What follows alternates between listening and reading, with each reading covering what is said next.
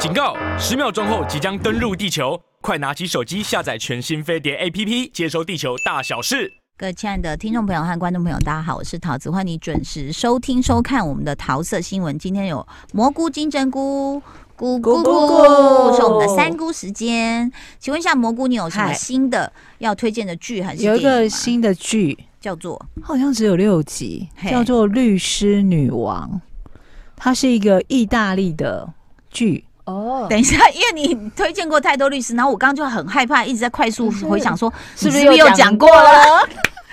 意大利的律师，他的背景呢是十九世纪，绝对没讲过。Oh, OK OK OK，对，十九世纪是是一个什么样的年代？就是比方说，呃，华格纳那个作曲家还在的年代，嗯、还有马克思，嗯，就还在。为什么我会特意提到他们？是因为，呃，里面就是有有一句台词，就是说。什么？今年不是什么好年，就这两个人都刚刚去世。嗯嗯，这是十九世纪的背景，在意大利的杜林。嗯嗯，也不是什么大城市吧，就算是比较边陲的小城市。那这个女主角呢？我喜欢那个年代的服装。哎，我正要说，戴一个那个帽子，太好看了。那个叫什么垫肩呐？女主角的每一套服装都好好看哦，颜色也好看。但我要先提醒大家一件事，嗯，不适合合家观赏。哦，为什么？它有非常多的裸露镜头哦，包括那个父母上床，对，包括性爱的场面哦，所以请不要把小孩带开，请勿，请切记不要带小孩一起看。好，对。那她这个女主角呢？她是法律律律呃法律系，不是系，他们那时候不叫系，法律学院毕业。嗯。本来是律师，嗯、但是因为在意大利还没有准许女人可以当律师哦，所以他就被法院世界还没有。取消了他的律师资格。尬的，就在他才刚接下一个没有人要接的死刑犯的案子，嗯，他也进了，就想尽办法进到监狱，因为他去到那个呃呃监狱的门口，那个人就不让他进去，他说我来这里接客，嗯、然后就不怀好意看说，也在这里接客。就把他想成说你是卡比埃，嗯，就觉得说你是来这里接客，还有点那种故意要嘲讽他这样。嗯，他说我是律师，嗯，然后才进去跟他的客户聊完了之后，就立刻被说，哎，你的律师资格被取消了。哈，那怎么办呢？还好他哥哥也是律师，但是他因为太反叛了，因为那个年代就是不准女人投票，女人就乖乖的在家里，呃，相夫教子，什么做家事，嗯，然后哥哥也觉得说你不要出来闹，虽然他哥哥其实是疼他的，嗯，他也知道说妹妹保护他了，能力比他好，嗯，但他就是为了要反抗这一切，就搬就离家出走，住在外面，嗯，后来就被取消资格，就没钱了嘛，嗯，就只好回家投靠哥哥，嗯，那他就。幸好哥哥跟他同姓嘛，他就利用哥哥也是律师的这个方式，嗯、持续的进行他的案子，帮他的那个、用他哥哥的名义，对，他就说哦，我是他的助理。嗯，这那讲到这里，我真的确定应该没有介绍过。嗯、然后呢，因为哥哥其实也没有很极力的阻挡他，嗯，他也知道说妹妹比他厉害这件事，嗯、所以还是哥哥就有点半推半就，在帮他办案这样子，嗯、对。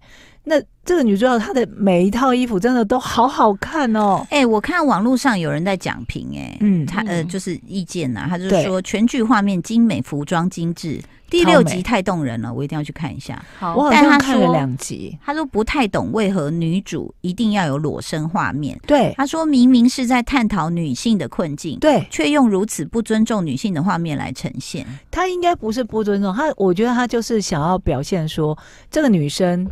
他跟当时的社会风气就是完全不一样，截然不一样。嗯，比方说，他第一个镜头，女生女主女主第一个出现的戏就是床戏，嗯，然后就是裸上身，哦，但就是她是非常享受就对了。对，她就是。嗯因为就反过来是这个男生就一直说我要再来找你什么？他说你赶快从窗户离开。哦、他说我我房东在外面敲我的门。他说那我要怎么找你？说你去找更好女人吧，那个不会叫你从窗从阳台离开的女人。这样。OK，所以这就我们。从这个呃这个网友的评论，我们就可以看出东方跟西方对于女性身体自主权的观念不一样。嗯嗯嗯、因为西方会认为我可以自由选择我的性伴侣，是我在享受我的性生活。对，但是东方可能就会认为说，哎，你这样在卖弄他的身体或卖弄什么？对，嗯嗯嗯。就是我我们仍然有一种同样一件事情，男生会被褒奖，女生会被贬义。是，就是如果男主一开始就裸露啊什么，你就觉得哎、欸、他好帅哇，那你看他叫女生从窗口逃走，嗯、那可是女生如果一这样，就会说哎呦你这在卖弄风骚。然后你知道吗？这个剧的男主啊，嗯、他有写这一句，我刚才没念到。他说羡慕女主有个那么帅又聪明还为他着想的男伴。他是谁？I don't think so 啊，真的、哦？怎么说？这个男主呢？因为、嗯、因为我不是说他回到他哥哥家住了吗？嗯，那哥哥家就是那种你可以想见，就是意大利这个吧，长胡子这个是，就是一个大庄园，oh、很大的房子。然后回去之后，嫂嫂就看、嗯、看这个小姑就说。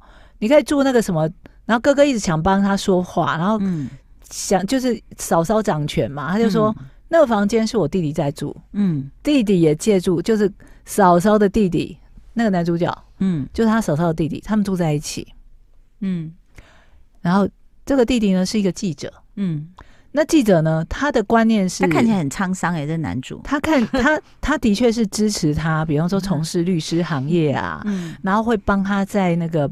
报章杂志上写说，为什么取消了律师资格？难道女人不能什么什么之类的？嗯，但是我就说我很受不了，就是男这个男生他有他所谓的人生的伤口哦，所以他没有办法直视自己的感情。哦。那好，他是一直很迂回在女主的旁边，对，他就一直陪在她旁边，但这女主自己也在逃避。我因为我才看了两集吧，哦，他也在逃避自己，她是可能觉得说我不能够对这个男的动情。哦，所以她可能觉得她跟这个男人快要什么的时候，她就回头去找之前上床的那个男人。哦，对，那这个女生是真的蛮有这个自己的性追求跟主动权。嗯、是，是我突然觉得这个男主啊，就是很沧桑，这样头发很、嗯、很散很乱啊，嗯、跟浪漫速成班女主很配。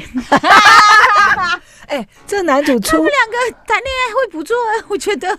他出来是第一场戏还是什么正面全裸、欸？哎。哦，你看吧，所以男生这边全裸就没有人觉得哪里，但他对带带朦胧的镜头，没有让你看得很清楚。猴头菇快要爆炸了，他在旁边一直写，你们一直在讨论那个裸露画面什么什么，没有，我们只是在陈述啊一个事实。因为他，你看他虽然是十九世纪的背景，嗯，但他就是呈现说意大利人在这方面这么的呃开放，对，但他却没有办法接受。女人出外工作这件事情，嗯，然后呃，他们就有讲说，因为他那个他的那个床伴，男女主的床伴就一直跟他说，你去美国啊，嗯，美国都已经就是我认识一个美国女人，她就是律师啊，嗯，她资格也没有被取消，她甚至要出来竞选总统，嗯，就那时候的美国已经是这样，但你们意大利还是。很奇怪，我们的时代有时候越活越回去。嗯、就是，我们就讲性自主权这件事情。其实，比如说啊、呃，你你看过像西洋历史，嗯、其实十几世纪他们就，我们不是说淫乱是王道，不是这个意思，嗯、而是他们对于呃性的喜悦的追求，嗯，就已经是非常极致了。对啊，意大利也是啊，开放啊，嗯、对不对？嗯、意大利啊，法国啊，都是啊。呃，唐朝啊，英国我们是不是？然后你看那个叫什么？呃，印度啊，不是会有很多那个、嗯、那个交合的图吗？对。然后那个还有什么日本的浮世绘还是什么东西？啊对啊，也是有很多这个啊。嗯、其实这很奇怪。然后反而你说二十一世纪的东方，我觉得哎，大家谈这件事谈就是会觉得很奇怪。然后他会走到一个极端。你比如说一些网站或什么直播什么，哇，你都觉得很大胆。可是真的要要大家认认真真讨论这种事，大家又觉得这个不可以讨论，嗯，不能公开拿到台面上讨论。是，那私底下就做更极端的一些事情，很恐怖的。所以这个有关于这位女律师，嗯，你看两集，我应该是大推是吗？我觉得很好看。她呃，他在哪里播啊？Netflix 哦。然后在我看的这个。进度来说，他一集就可以解决一个案件。嗯，那他会慢慢告诉你说，他一集多长？呃，应该是一个小对四五十分钟。嗯，然后呢，他会开始，比方说，他第一集就有提到说，这个女生呢，她因为太想要当律师，嗯，所以她很知道很多办案的工具。嗯，比方说，他就会提提示那种检察官说，我们可以去什么什么采一个什么，就那时候指纹还没有被。一般人，嗯、包括检察官知道，嗯，他说我们可不可以下令请，就是去采指纹？嗯，然后检察官说那是什么东西？嗯，他跟他解释是什么什么什么。然后第二集就讲到说，我们可以请那个呃嫌疑犯戴上测谎手套吗？这样就可以知道他是不是说谎。嗯，所以那我们就会知道说，哦，原来那时候的测谎是戴一个什么测谎手套。嗯，然后也是看说嫌疑犯的。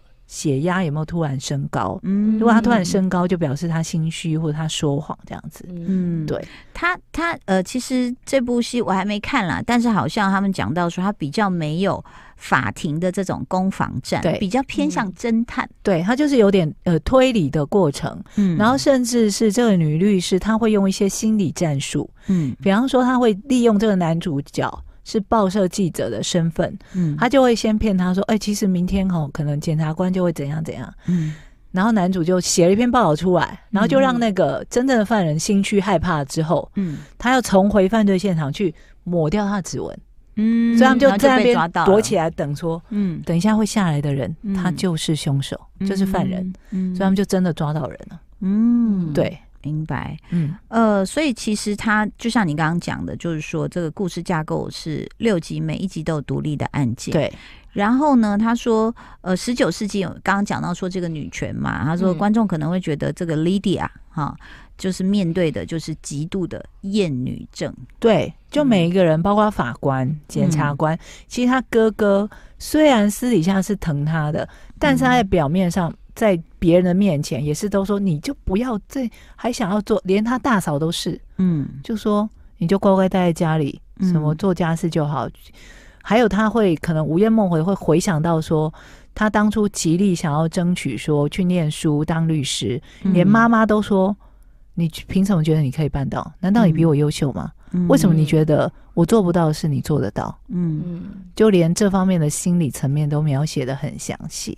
这个厌女文化，我们也刚好可以来聊一下哦。因为像那个八二年生的金智英，其实它里面就讲到说，在韩国社会的这种性别歧视不平等嘛。嗯、然后呢，就潜藏在社会中的厌女文化。他既然把这个主题拿出来拍了，嗯、结果呢？电影上映后，韩国各大评分网站男性都给这个电影过低的评价，嗯嗯嗯、女性给他进满分的好评。嗯、那这样的社会现象，他说在心理学上就称为厌女症，又称为女性贬义。嗯，而且那时候孔刘接这个角色的时候还，还还被引起好像很大的争议，好像那个女的也是被大家 diss 到不行嘛，diss 到不行。韩国怎么这么的敏感？对这件事情呢？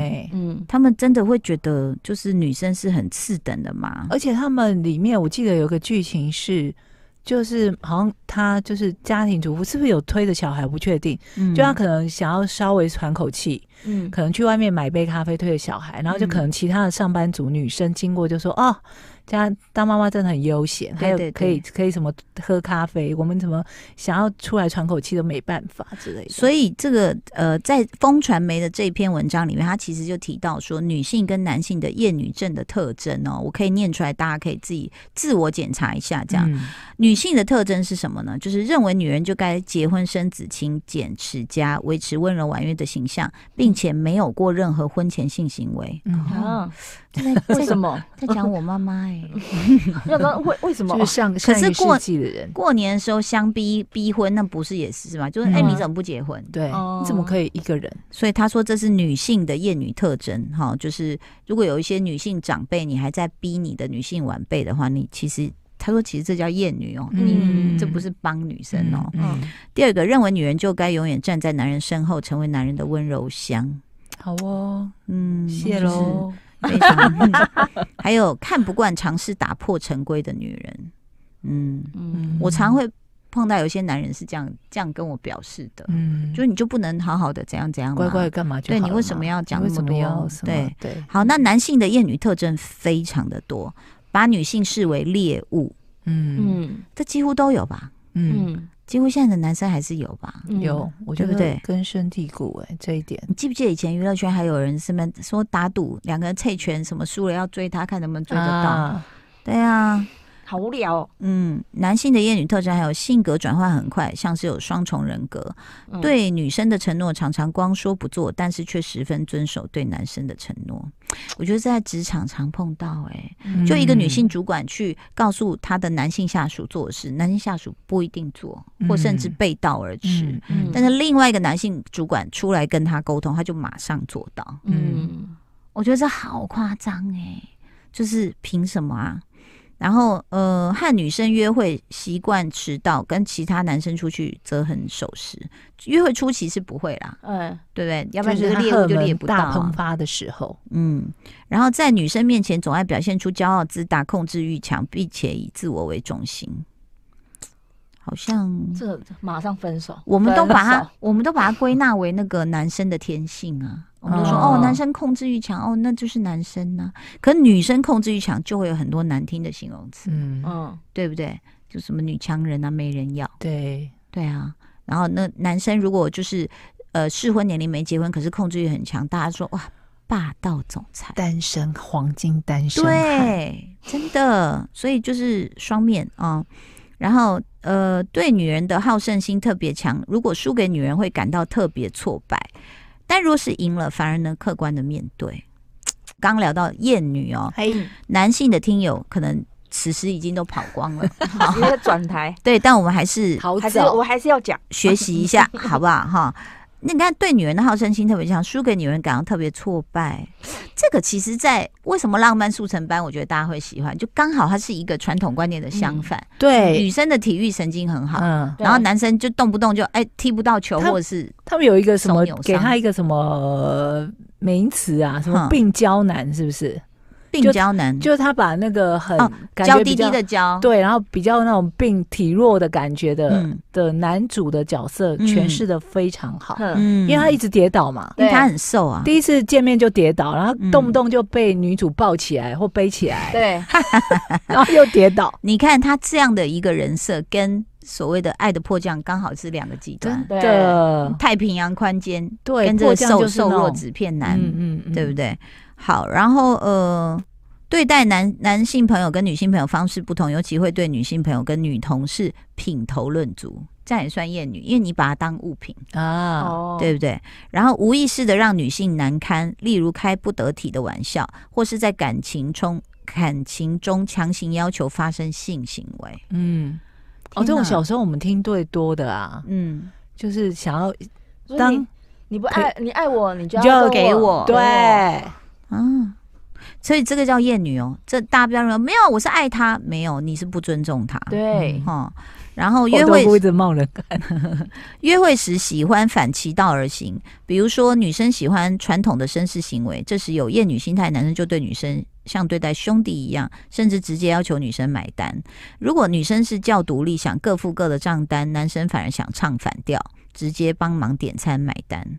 我怎么看不太懂这一点？这一点我也很不理解，是什么意思啊？嗯，是不是因为男生比较好胜，他就觉得说哈什么你要各付各的，那我就我我我我就请你，就是我不能够照你的意思去哦，一定要唱反调就对了。我我儿子是跟我会这样唱反调，不论什么事他都一定要反一下下，他纯粹是叛逆期。对啦，他青少年啊，对对对，搞错了，好 那个。好，发生关系时容易忽略女生的感受。接下来我不能念了，就是一些体位或是什么。他就说，呃，就是他们会要求女生这么做，可是他却不为女生这么做。哦，对，就是在那个性关系之中。好，再来，一夫一妻制对他们来说没有任何意义，他们容易劈腿，并且认为女人就只是他们的所有物。就是你在想哦，一对夫妻如果老公出轨，包括他的爸妈、嗯、公公婆婆都会说在那五煞啦啊，有。对不对？嗯，然后男生也觉得说，不，男人都这样吗？还有那种什么直接把小三带回去的。对，所以那这种女生如果真的，你都不要说上床了，可能就是有一点暧昧，然后男生送那个小东西就完了，就说你这个荡妇，对，对不对？这就叫厌女哦，这个都算厌女哦。常常无缘无故消失，结束一段感情，隔一段时间后出现，再以花言巧语挽回女生，这个应该是脚踏多条船吧？嗯嗯，对不对？嗯。或者是有些男生他是不想要一段稳定的关系，嗯，他可能太害怕你们已经感觉快安定下来，他就要演消失，嗯，然后隔一阵子再出现。你知道这厌女很难很难改变。嗯，因为尤其是你要想哦，一个男人他如果过去有成功的经验，然后他现在已经是到某个位置，或者是有某个年龄了，已经四五十岁了，嗯、你怎么忍受得了一个年纪比你小的女生在上面指挥你做事情？哦，根本不可能。尤其是我觉得那种有绝对的管理权的，比如说教练，这种又更难。对呀、对呀、所以很难呐、啊，我觉得他已经习惯下指令了，他不可能接收指令。可是女生就很容易，她就是有弹性。嗯、就就算我过去是主管，可是比如说我我曾经不在职场一段，然后我再回去，他会很容易跟人家合作。嗯，嗯，但是男生如果不合不合作，反而旁边很多人会去替这个男生解释。嗯，哎呀，没有，他以前就是当惯大老板嘛，你不能这样跟他讲话啊。啊 他现在不是大老板，那他要不然要怎么样跟他讲话？就像女生，我们也许在你在某一个方面很有成就，但你面临到你不懂的时候，我们都会比较容易虚心受教。嗯嗯，但男生很难哎、欸，应该是男生比较拉不下脸吧？对呀、啊，没有，我们很容易就是认为说，哎、欸，我不懂，对，对我真的不懂，请问、啊、那这是什么？对那男生可能就会先发脾气。某些啦，我们不能说全部，某些男生可能就先发脾气，说这什么我听不懂啊？怎样？什么的？没有，他不会说我听不懂。就会说你在讲你在讲什么？嗯，就先话攻击别人。哦，对对对对对，好不好？那这要怎么搬回来呢？我们下次请专家来讨论好了。谢谢你的收听收看喽，拜拜。